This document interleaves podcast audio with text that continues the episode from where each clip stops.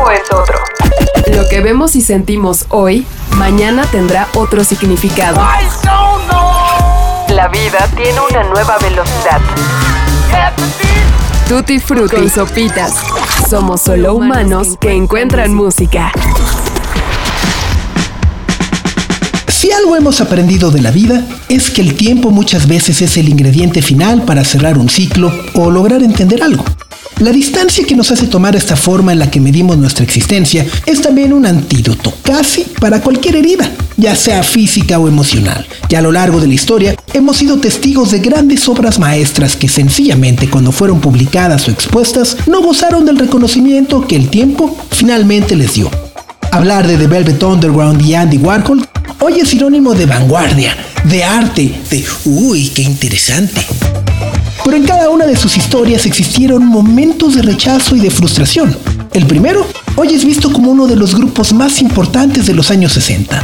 The Velvet Underground and Nico es un disco que en 1967 apenas logró posicionarse en las listas de popularidad y luego simplemente desapareció.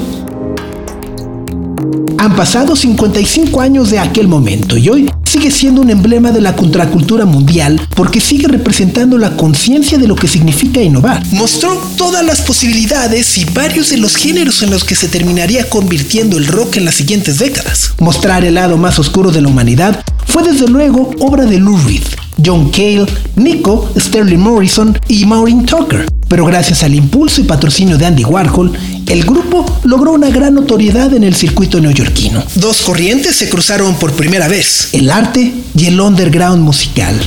Con sus retratos y un gran capital artístico, Warhol logró inmortalizar un momento muy específico en la historia estadounidense con el nacimiento de una contracultura que hoy conocemos o denominamos simplemente como alternativa. Capturó la sensibilidad de una banda y se enamoró del enorme talento de su vocalista Lou Reed, un sujeto que aspiraba a componer y cantar letras que fueran comparadas con Jack Kerouac o William Burroughs. Pero la historia de Andy Warhol y el Velvet Underground fue corta y no terminó del todo bien. Hoy sabemos que Warhol fue despedido de la banda por el mismísimo Reed y que el resentimiento permaneció hasta la muerte.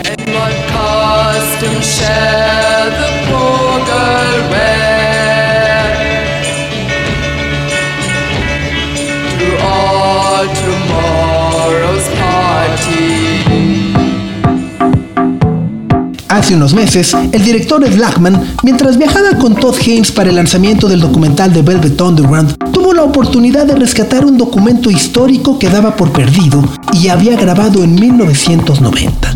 Songs for Drella o Canciones para Drella, que es el apodo que disgustaba al interesado y es una contracción de Drácula y Cinderella, es un álbum y concierto que reunió a John Cale y Lou Reed para rendir tributo ni más ni menos que a Andy Warhol. Songs for Drella está compuesto por 15 canciones que narran la compleja relación que tuvieron estos tres personajes. Lou Reed y John Cale utilizaron las canciones para establecer un diálogo que se perdió con los malentendidos. Hablan de la eterna admiración que tuvieron para el originario de Pittsburgh y ofrecen una fantasía sobre lo que compartieron juntos. También analizan y musicalizan las palabras y reproches de Warhol a partir de sus diarios y hacen una eulogía en la que piden perdón por haberlo ignorado. Ed Lackman ofrece un marco perfecto, un escenario oscuro con poca luz pero estratégicamente colocada para adentrarnos al ambiente funesto y de luto. Proyecta imágenes para evocar a Warhol y sugerir un viaje a los 60 donde los focos de colores y las luces de neón eran parte de las obras mismas y donde hacer discos como arte parecía algo muy fácil de hacer.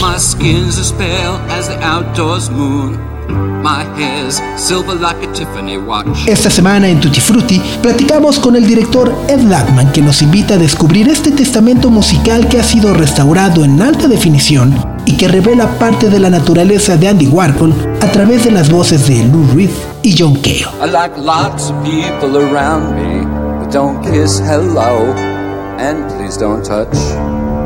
Bienvenidas, bienvenidos. Somos solo humanos que encuentran música. Tutti Frutti. Antes que nada, Ed, ¿por qué debemos ver Songs for Drella? Well, the interesting thing is, you know, the Velvet Underground was this uh, kind of revolutionary group in New York uh, between 1963 and 73, and they were really like one of the first music groups, uh, and they were their uh, producer or uh, um, you know, the, who oversaw them was Andy Warhol. So they mixed music, the art scene in New York in the uh, late 60s and 70s, and the experimental uh, filmmaking, you know, that came out of Jonas Mekas' uh, foundation, the Cinematheque that he created.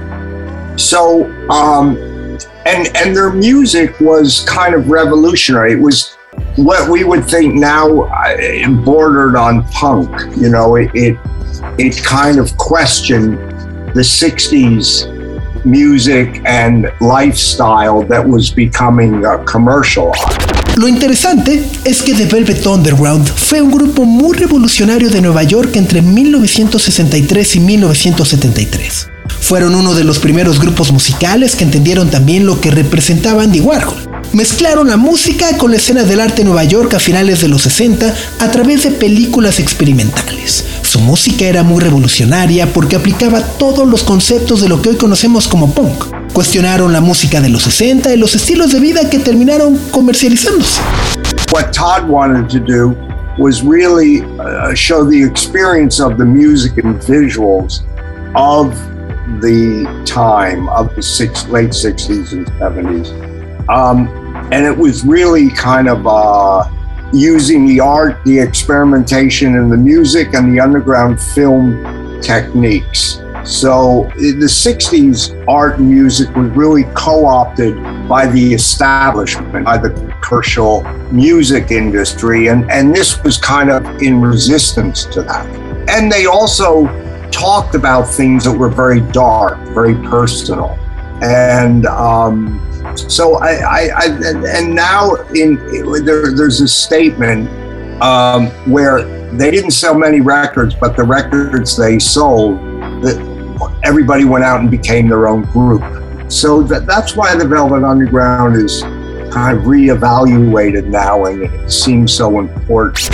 Lo que Todd quiso hacer fue mostrar la experiencia musical y visual que representaba aquellos momentos a finales de los 60, cómo usaban el arte y la experimentación como una técnica que se volvió propia de ellos.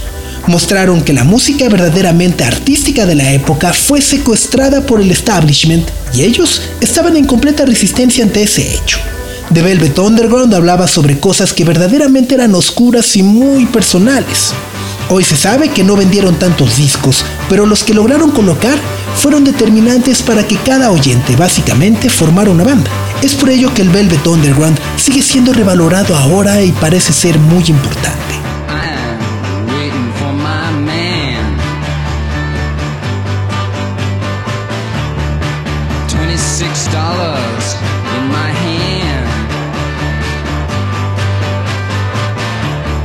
Lexington. one, two, five.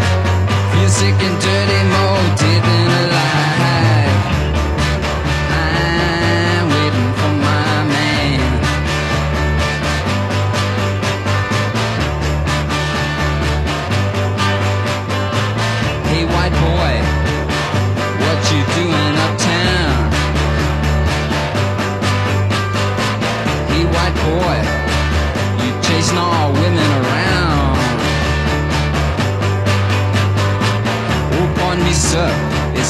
from my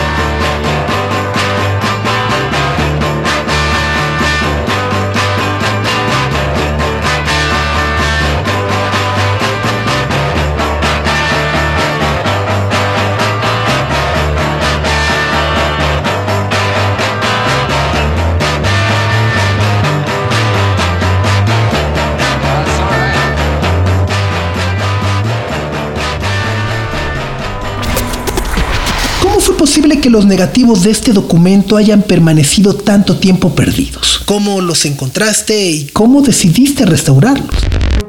It was something I did in, in 1990, and um, I was commissioned by uh, Channel 4 through a production company in London. And I had done um, an AIDS benefit film uh, that Vim Vendors, Neil Jordan, uh, uh, Jim Jarmusch were all part of, where they took uh, each uh, director was was aligned with a a different music group, and they were all singing different Cole Porter songs. And the one I was commissioned to do was uh, Annie Lennox singing Every Time We Say Goodbye. And I was going to do it with the uh, experimental filmmaker in England, Derek Jarman. But he was too sick at the time. Uh, he, he, actually had AIDS. And um, he was very generous and he said, why don't you do it? And I had this idea. He, he also gave me his home movies that his family had made when he was a child. So, because Annie Lennox always has this white pancake uh, face that she, or you know, that she, that's her portrayal or that's her style. I thought, wow, it's it's like a movie screen. I'll project the home movies on her face as she sings every time we say goodbye. And it, I would be honoring Derek Jarman as long and as well as what the film was, uh, what, what the compilation film was, you know, doing uh, to give notice to, to the, the crisis of the AIDS ep- ep- epidemic and and it got a lot of notice. It, it, was it was very well received by the British critics. So Channel Four came to me and said, "There's this concert film. It's kind of an homage. It's a tribute to Andy Warhol. It was three years after he died that Lou Reed and John Cale came together. They this was after 20 years when they had broken up, or when John was actually fired from the group." um, that they came together to do a creative endeavorment together. And um, and so of course I had to be blessed or or you know given you know a go by Lou and John. So when I met with Lou and John in New York, um, the first thing Lou said to me was, I don't want any camera between me and the audience, and I don't even want to see any camera. So that set a certain kind of problem like, how am I going to shoot a concert without a camera, right? But I thought about it and I came back the next day and I said, Look, would you let me shoot the rehearsals? And then I'll shoot one night of the performance, but the cameras will be off the stage. And he agreed to it. Bueno, desde luego todo comenzó en 1990, cuando fui comisionado para hacerlo por el Canal 4 de la BBC. Había hecho una película de beneficencia a favor de la lucha contra el SIDA con Wim Wenders, Neil Jordan y Jim Jarmusch. Cada director estaba asociado a distintos grupos musicales, pero todos cantaban distintas canciones de Cole Porter, y la que me fue asignada fue Every Time We Say Goodbye con Annie Lennox. Yo la iba a grabar con el director de cine experimental Derek Jarman, pero entonces estaba muy enfermo, de hecho tenía SIDA y fue muy generoso para decirme, ¿por qué no lo haces tú? Él me dio todas sus cintas de videos caseras junto a su familia de cuando era niño. Así que como Annie Lennox siempre tenía esta cara color blanco pastel, pensé, eso es como una pantalla de cine. Lo que se me ocurrió fue proyectar estas cintas caseras en su cara mientras cantaba Every Time We Say Goodbye.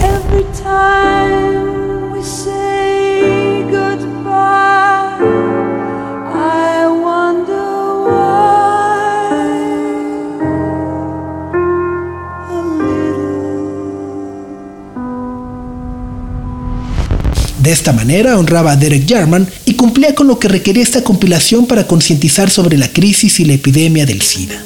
Esto hizo que lograra mucha notoriedad y fuera muy bien recibido por la crítica británica.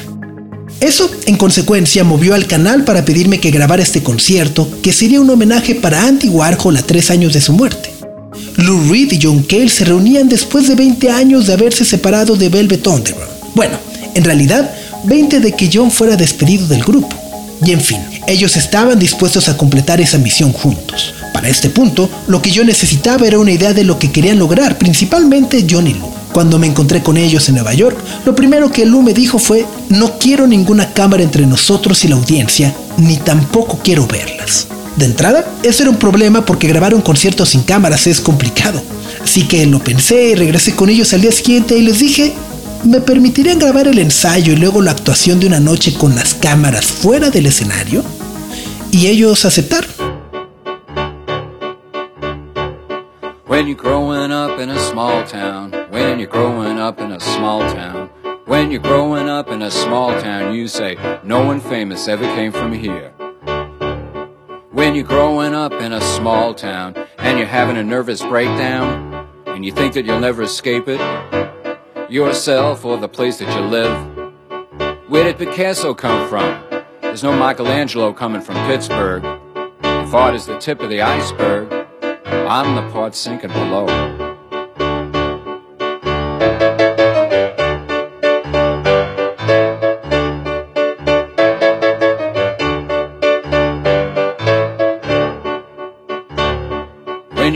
Growing up in a small town, bad skin, bad eyes, gay and fatty, people look at you funny.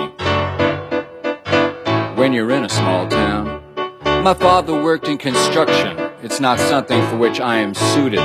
Oh, what is something for which you were suited? Getting out of here.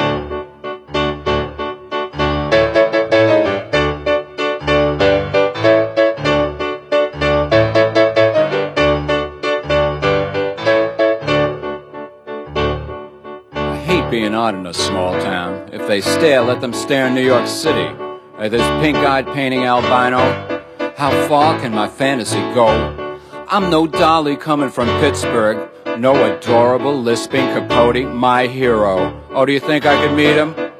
I'd camp out at his front door. There's only one good thing about a small town. There's only one good use for a small town. There's only one good thing about a small town. You know that you want to get out. When you're growing up in a small town, you know you'll grow down in a small town. There's only one good use for a small town. You hate it, and you know you'll have to leave. Con sopitas. And what I realized what was happening is there was an intimacy that I could have with the camera because I operated the camera at that, that time uh, with the uh, bare stage, and there were these projections in the performance.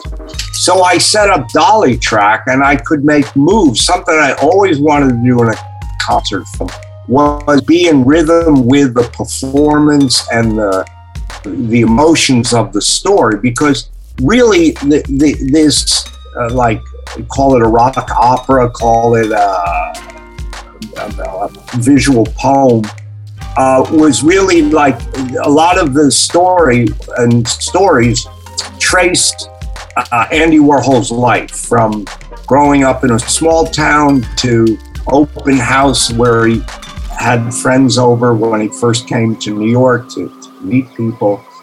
And it was like the evolution of his life, his fears, his dreams, his aspirations, and, and his relationship to John Lou. And it was also, I realized the film or the piece, the music piece, said a lot about the relationship between John and Lou together and, and their dynamic. So I was in this unique position of filming, recording something in a very intimate way because it was just the two of them and me with my small crew. And I could also change the lighting a little and change the camera moves to each song. So I realized, wow, I don't need an audience. The audience will always be the person views the piece themselves. Lo que me di cuenta después es que había una intimidad que podía lograr con la cámara, porque yo la estaba operando.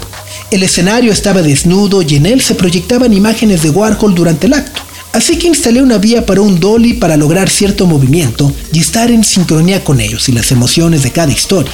Algunos han llamado esto un poema visual porque mucha de la narrativa sigue la vida de Andy Warhol, desde el punto en el que creció en un pequeño pueblo hasta tener una casa abierta donde todos sus amigos podían aparecerse. era mostrar cómo fue la evolución de su vida, miedos, sueños, aspiraciones y desde luego su amistad con Lou Reed y John Cale. Esta pieza musical establece mucho de lo que sucedía en la relación de John y Lou, cómo era su dinámica, y yo entonces me encontré en esta posición única de grabar algo desde una perspectiva sumamente íntima de dos personas. Me reuní con mi equipo y cambiamos la iluminación, los movimientos de las cámaras para cada canción y de repente supe que no necesitaba en absoluto al público. El público era la cámara y quien observaría esto por cuenta propia. Warner Brothers had the rights for the US and they came out with a, a, very poor laser disc. And for years, on and off, I would think about, oh, they should make a DVD of it or reauthorize it, recolor correct it, and improve the quality of the images. And but nobody cared. Nobody, you know, Lou Reed wasn't a big name. but He was in the underground, a big name, but John Cale.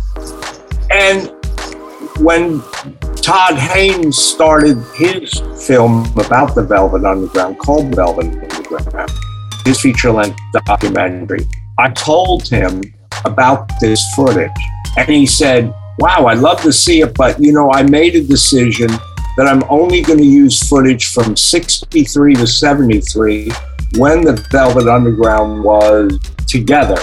And, and this was after that. But the producer, one of the producers, Carolyn Hepburn, said to me, I'll help you and find the footage.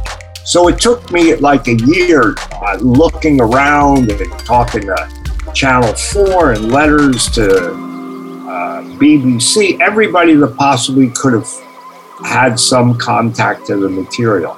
And nobody knew where it was. Nobody knew where the negative was. Lo and behold, we're, it's during the pandemic there was a, a, lab, a motion picture lab in New York that we all used back then called DuArt. And I remember telling them when they closed, if there's any footage with my name on it, please send it to my studio oh. so it's not lost. And I'm going through my, bo- you can see my loft behind me, but I'm going through my boxes, you know, and lo and behold, 100 feet from my bed is the original negative. But I didn't have the original sound. I had an optical track. But that isn't, you know, that's when you marry the print, but that wasn't the best sound. So I go back to Warner Brothers, and Warner Brothers finds the original mix. So I found someone in New York who does sound restoration that was a real aficionado of the Velvet Underground. And he re-sunk up the footage. So now I had the best picture and the best sound. And I took the 16, it wasn't even super 16, took the 16 negative and reauthorized it and put it into a 4K, color corrected it, things I've never done before. And there it is. Warner Bros. tenía los derechos para los Estados Unidos y lanzaron un Laserdisc de muy mala calidad. Por años pensé que debieron haberlo lanzado en DVD con una corrección de color y en general mejorarlo, pero la realidad es que a nadie le importó. Lou Reed no era un hombre grande, era un personaje importante para la escena underground, pero cuando Todd Haynes comenzó su película sobre el Velvet Underground, le conté de este material y me dijo, me gustaría verlo, aunque lo que usaremos solo será para lo que comprende de 1963 a 1973, que es el periodo en el que The Velvet permaneció activo. Y esto es después de ello. Así que una de las productoras, Carolyn Hepburn, me dijo, yo te ayudo a encontrar ese material. Entonces, esto me tomó un año en búsqueda con el Canal 4, enviar cartas a la BBC y a cualquier otra persona que pudiera haber tenido contacto con la grabación de este concierto. Nadie sabía dónde estaba el negativo y luego llegó la pandemia. Alguien me dijo que existía un laboratorio que procesaba imágenes y que probablemente tenía cosas archivadas bajo mi nombre. Les pedí que me lo mandaran a mi estudio y dentro de una caja al fondo estaba el negativo original. El negativo original. ¡Wow! Pero el primer problema fue que no tenía sonido. Así que regresé con Warner Bros. y resultó que ellos pudieron rescatar lo que fue la primera mezcla original. Encontré después a alguien en Nueva York que se especializaba en restauración y que era gran fan de The Velvet Underground para iniciar el trabajo. Solo así pudimos comenzar la sincronización para lograr el mejor sonido con la mejor imagen. Tomamos las cintas de 16 milímetros y las movimos hacia el 4K con colores corregidos. Fue un trabajo que no se había hecho nunca antes. I had to go find and get the rights from who owned the film because the film or the, the company that actually produced the project got sold like three or four times.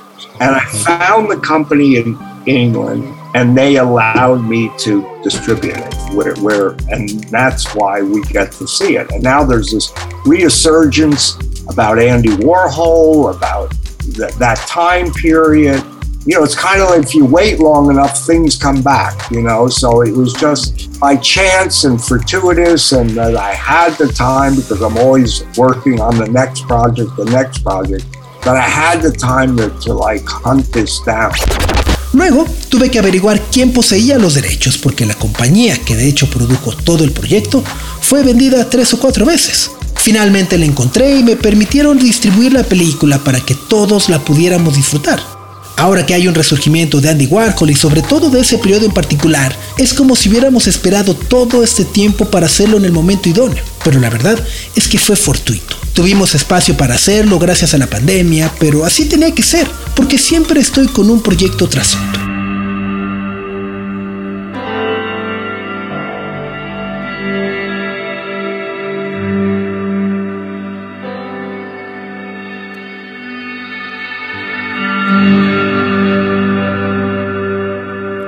Was a very cold, clear fall night.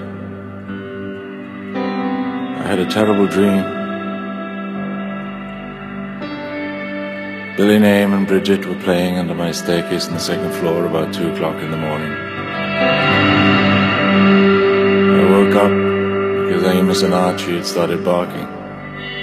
That made me very angry because I wasn't feeling well, and I told them I was very cross, the real me, they just better remember what happened to Sam the bad cat that was left at home and got sick and went to pussy heaven.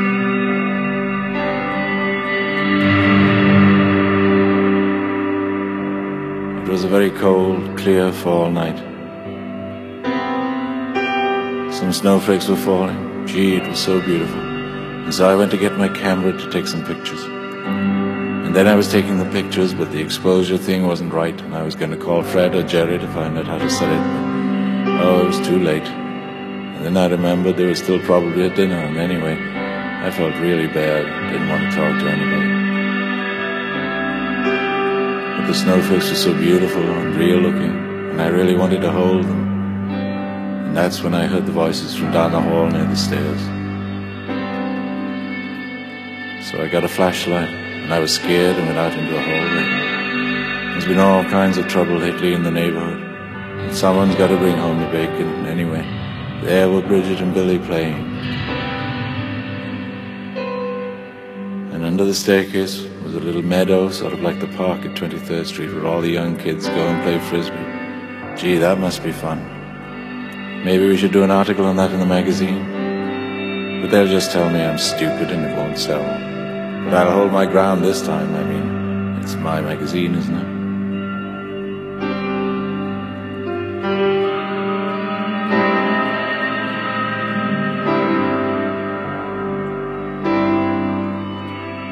So I was thinking that as the snowflakes fell and I heard these voices having so much fun, gee, it'd be so great to have some fun. So I called Billy, but either he didn't hear me or he didn't want to answer, which is so strange because even if I don't like reunions, I've always loved Billy. I'm so glad he's working. I mean, it's different than Ondine. He keeps touring with those movies and he doesn't even pay us in film. I mean, the film's just going to disintegrate and then what? I mean, he's so normal off of drugs, I just don't get it. And then I saw John Cale. He's been looking really great. He's been coming by the office to exercise with me. Ronnie said I have a muscle, but he's been really mean since he went to AA. I mean, what does it mean when you give up drinking and then you're still so mean? He says I'm being lazy, but I'm not. I just can't find any ideas. I mean, I'm just not, let's face it, to get any ideas of the office. And seeing John made me think of the Velvets. I'd been thinking about them when I was on St. Mark's Place, going to that new gallery those sweet new kids have opened. Thought I was old. And then I saw the old Dom, the old club where we did our first shows. It was so great.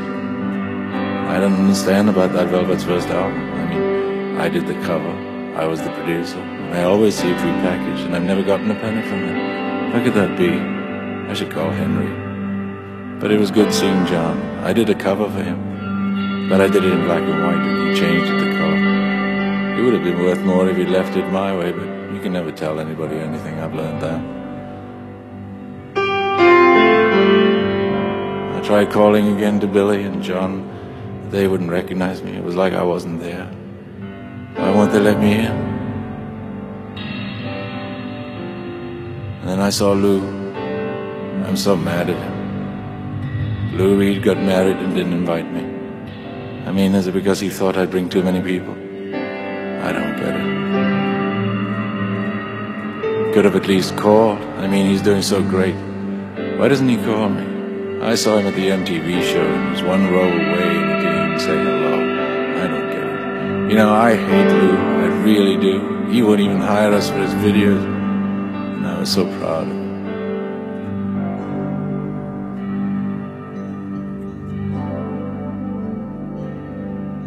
I was so scared today.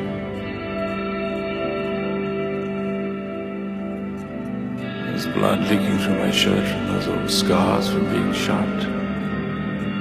And the corset I wear to keep my insides in was hurting. And I did three sets of 15 push-ups and four sets of 10 sit-ups. But then my insides hurt and I saw drops of blood in my shirt. And I remember the doctors saying he was dead. And then later they had to take blood out of my hand because they ran out of veins. Then all this thinking was making me an old grouch and can't do anything anyway, so they wouldn't let me play with them in my own dream. I was just going to have to make up another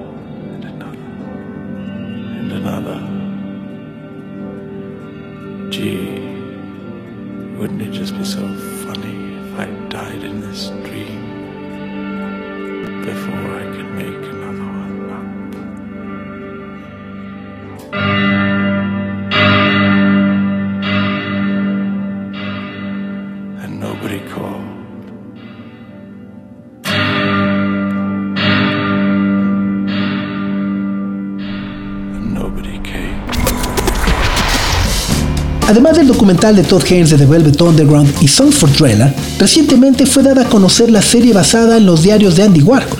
Para quienes ya la han visto, y si no lo han hecho, corran a verla en Netflix. Quizá es más fácil y posible entender cómo Andy Warhol era un sujeto sumamente inseguro y volátil. Sus diarios eran el oasis para el desahogo y cuestionamiento. Ahí ejercía también una muy fuerte crítica hacia sus obras y la trascendencia que podían o no podían tener en la cultura popular.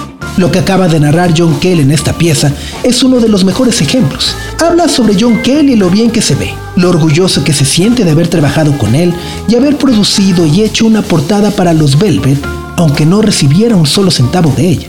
Warhol pone en duda su talento al señalar que no entiende por qué John Kell cambió el color a una portada que él entregó en blanco y negro y afirma. Podría haber valido más si lo hubiera dejado como lo entregué, pero nunca puedes decirle a nadie nada de lo que has aprendido. También reprocha a Lou Reed por no haberlo invitado a su boda y deja por escrito su odio ante esa ofensa, haberlos ignorado en un show de MTV y por ya no contratarlo para filmar sus videos. Andy Warhol, Lou Reed y John Cale jamás volvieron a cruzar una sola palabra en la vida.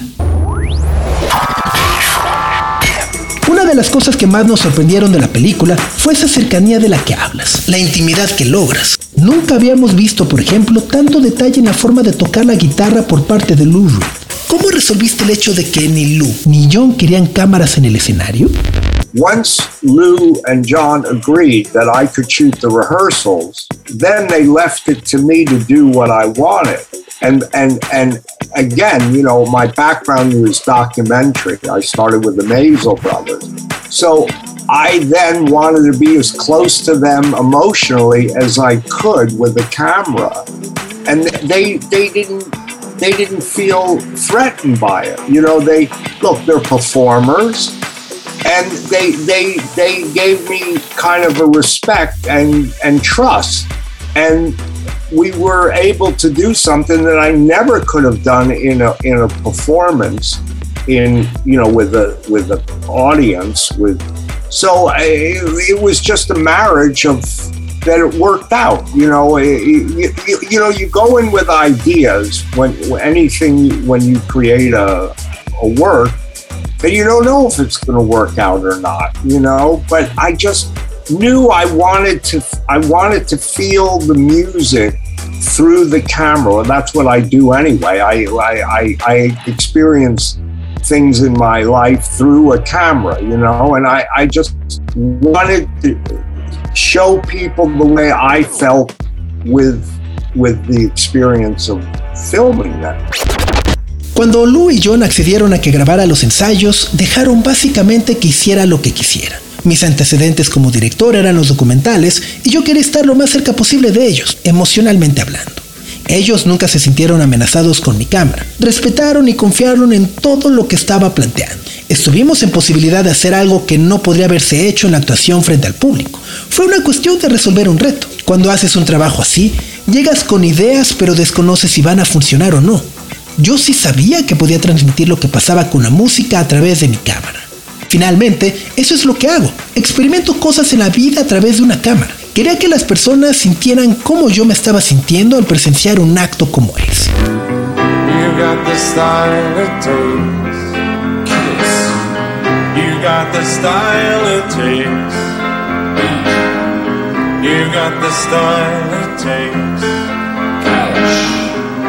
got the style it takes.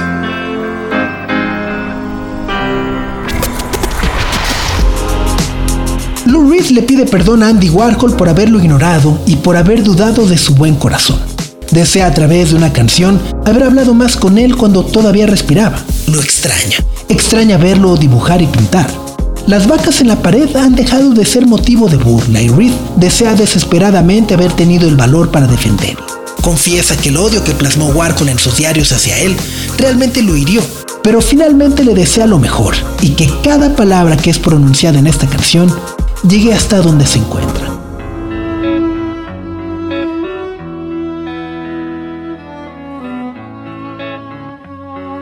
Hello, it's me, Lou Reed y John Cale en Tutti Frutti.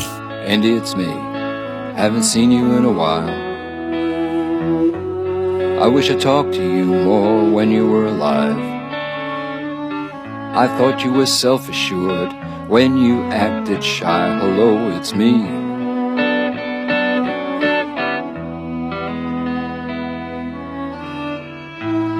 I really miss you. I really miss your mind. I haven't heard ideas like that for such a long, long time. I love to watch you draw and watch you paint. But when I saw you last, I turned away. When Billy Name was sick and locked up in his room, you asked me for some speed. I thought it was for you. I'm sorry if I doubted your good heart. Things always seem to end before they start. Hello, it's me. There was a great gallery show. Your cow wallpaper and your floating silver pillows. I wish I paid more attention when they laughed at you. Hello, it's me.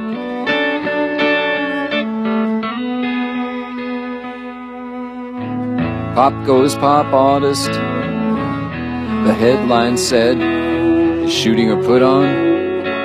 Is Warhol really dead? You get less time for stealing a car.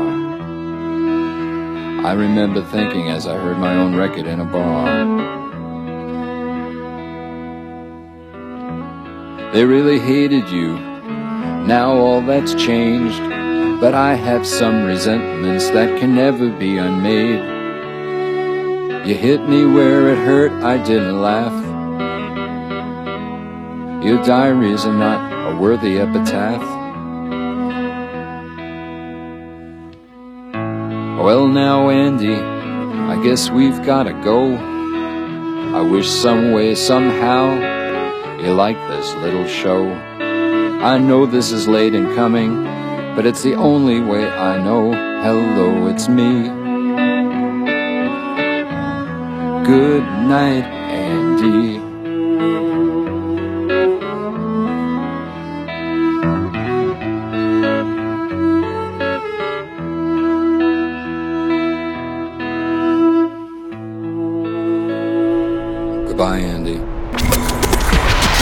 Tu anécdota favorita de Andy Warhol entre todas las que se comparten en Songs for Drella?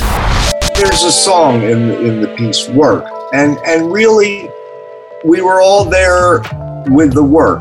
And, and, and I really wasn't privy to the relationship or what was happening. When we were there, we were there for the work.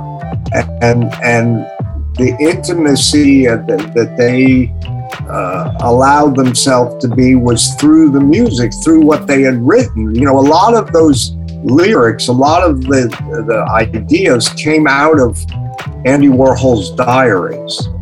And, and uh, it's a testament to Lou and John that they were so, you know, open. And I think everything about the music in the of, of the Velvet Underground had that authenticity and honesty and allowed to show a certain darkness emotionally of of the of, of them of themselves. And that that was a part of what their music was about. You know there's an inti- intimacy and remorse and kind of they're enshrouded in this kind of confessional. That that's the way i felt about what the film ended up being about you know that in their isolation there's a feeling you know that you feel that they're that, that you're in this kind of confessional and that's what the music represents. Time period you know even the warhol's work you know even the silk screens and the you know he there was always kind of a, a the, the line drawings there there was a minimalism to his pop art you know and and that's what gave a certain strength. Hay una canción que se llama Work, que sintetiza muy bien de qué se trata todo esto. Trabajo. Todos estábamos ahí por el trabajo. Yo nunca profundicé con lo que sucedía porque estaba exclusivamente para el trabajo. La intimidad que lograron ellos con Warhol fue a través precisamente de la música y del trabajo. Muchas de las letras y muchas de las ideas fueron tomadas directamente de los diarios de Andy Warhol. Es un testamento de Johnny Luz sobre lo abiertos que estaban y creo que todo lo que tenía que ver con su música y de Velvet Underground tiene que ver con eso. Autenticidad y honestidad. El permitirse mostrar cierta oscuridad emocional de ellos mismos. De eso se trataba su música. Hay un poco de remordimiento en la confesión con la que termina la peli. En la soledad existe también un sentimiento, pero la música tiene la capacidad de representarlo de una forma muy particular. Incluso en la obra de Warhol, las pantallas de seda o los dibujos de una sola línea, hay cierto minimalismo que es pop art. Y eso es lo que nos debe quedar como única fortaleza.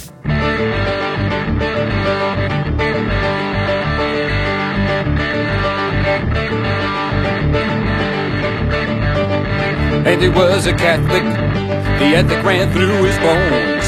He lived alone with his mother, collecting gossip and toys. Every Sunday when he went to church, he'd kneel in his pew and he'd say, It's work. All that matters is work. He was a lot of things. What I remember the most, he'd say, I got to bring home the bacon. Someone's got to bring home the roast. He'd get to the factory early. If you asked he'd have told you straight out, it's work. No matter what I did, it never seemed enough. He said I was lazy, I said I was young. He said, How many songs did you write? I'd written zero, I lied said ten. You won't be young forever. You should have written 15. It's work. You ought to make things big. People like it that way. And the songs with the dirty words. Make sure you record them that way. And he liked to stir up trouble. He was funny that way. He said it's just work. And he sat down to talk one day. He said, decide what you want. Do you want to expand your parameters or play the museums like some dilettante? I fight him on the spot. He got red and he called me a rat. It was the worst word that he could think of. I'd never seen him like that. It was work. I thought he said it's just work.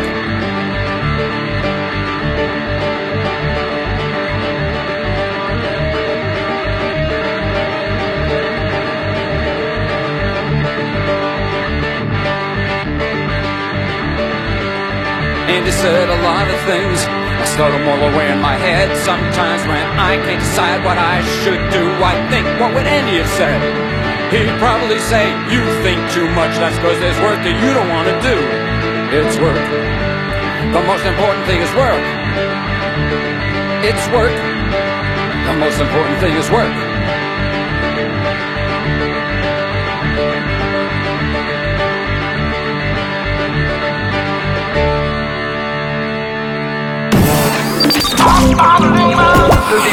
Con sopitas. Sanford Drella está disponible con toda su gloria restaurada desde la plataforma en Movie. Véanla con atención y disfruten este diálogo ficticio porque nos da una perspectiva única de las relaciones interpersonales que se pueden dar entre tres genios de las artes. Y bueno, ya si tienen mucho tiempo libre y de sobra, complementen con los diarios de Andy Warhol y el documental de The Velvet Underground. Ambos están disponibles en Netflix y en Apple TV respectivamente. Nosotros nos despedimos no sin antes agradecer primero a Ed Blackman por haber accedido a charlar con nosotros a José Antonio Martínez por realizar la entrevista y guion de este episodio, y a Carlos el Santo Domínguez por el diseño de audio. Y por supuesto, muchísimas gracias a ustedes por llegar hasta este punto. Yo soy Sopitas y los invito a que nos sigan en nuestras redes sociales como arroba tutifrutipodcast. Pásenla bien y nos vemos la próxima. Adiós.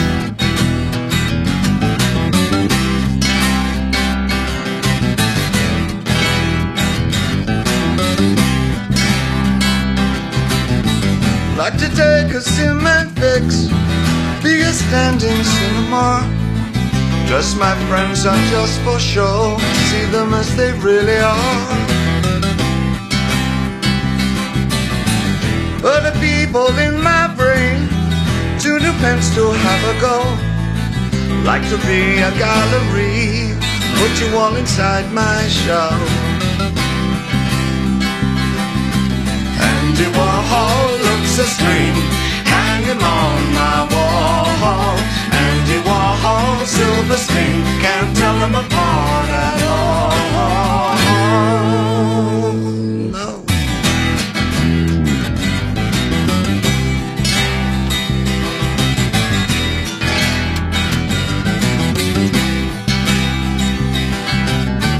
Andy walking, Andy tired, Andy take a little snooze. Tie him up when he's fast asleep, send him on a pleasant cruise. Yeah. When he wakes up on the sea, sure to think of me and you. To think about pain, to think about blue, what a jolly boring thing to do. Andy Warhol looks a scream, hanging on my wall. Andy Warhol, silver screen, can't tell him apart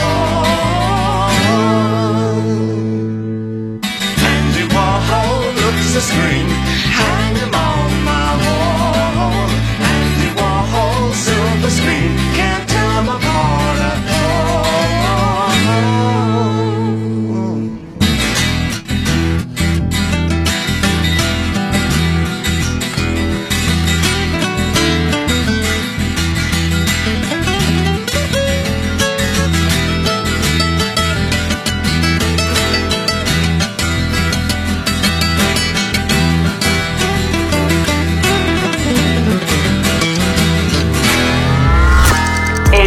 es otro.